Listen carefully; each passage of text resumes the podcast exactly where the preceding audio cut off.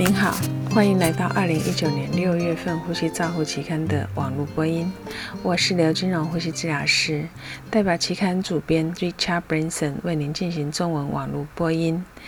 六月份的主题是成人非侵袭性呼吸通气，这个是美国呼吸照护基金会赞助的期刊会议的资料。在过去的二十年，非侵袭性通气一直是机械通气优先考量使用的设备。高流量鼻导管是另外一种避免插管的非侵袭性的技术。成人非侵袭性通气的支持后面的技知识、生理学和科技是另外一个专业。第一篇文章是由 McIntyre 描述非侵袭性通气的生理效应。它特别着重在气性不同的特性，尤其是在 CPAP 持续正压通气和 NIV 非气凝通气之间的差异。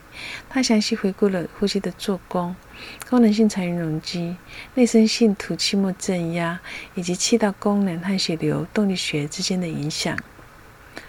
第二篇文章是由不下对于呼吸器引发肺损伤的讨论。他特别聚焦在肺损伤所产生的病因。本文回顾了非侵袭性通气 （NIV） 和高流量经鼻导管对于预防呼吸器引发的肺损伤它的作用，以及它侵入性通气的比较。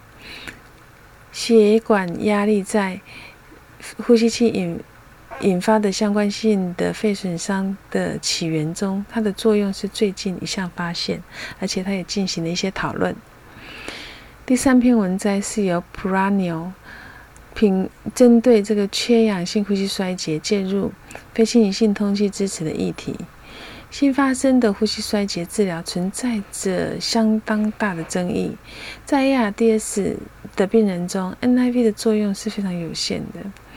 但是另一方面，CPAP 治疗肺水肿的成功率确实很高，所以本文中述缺氧性呼吸衰竭使用非侵袭性呼吸支持主要考虑的因素。NIV 使用在严重的低血氧的病人，死亡率高于侵袭性的通气治疗。第四篇文摘是由 Hill 等人说明非侵袭性通气支持在治疗高碳酸血症的呼吸衰竭中的应用。当我们需要增加肺泡通气时，NIV 它仍然是 COPD-A 很重要的治疗标准，它的效果优于高流量鼻导管。那高流量鼻导管可以用在比较轻度的高碳酸血症的病人，因为它的舒适度比较有优势。第五篇文摘是 Cash America 针对拔管后使用非侵性呼吸支持的争议的议题。本文对于 CPAP 和 NIV 和高流量鼻导管已经可以平顺的协助我们度过自主呼吸。并且避免重新插管的角色进行比较，在所有情况下缺乏认知到重新插管的必要性会带来重大的后果。第六篇文摘是 Bandit，他回顾神经肌肉疾病病人使用非侵袭性机械通气支持的议题。夜间使用 NIV 和使用助可机的支持，像手动方式和机械式通气。呃，呼吸通气的补助是肌肌肉萎缩硬化症 （ALS） 病人照护的标准。他还回顾了盐水疾病吞咽困难评估和治疗相关的重要性。第七篇文章是由 Strickland 针对非侵袭性通气用在。呃，支持病人的之间的体验，包括病人呼吸同步以及舒适度对于成功影响的因素。界面贴合界面的影响和漏气的处置是很重要。这个团队必须了解所有的因素。第八篇文章是由戴维斯详细介绍非侵袭性通气支持用在临终病人的呃效果。这篇文章，他回顾了使用非侵袭性通气支持改善末期疾病病人舒适度和不插管不急救的范例。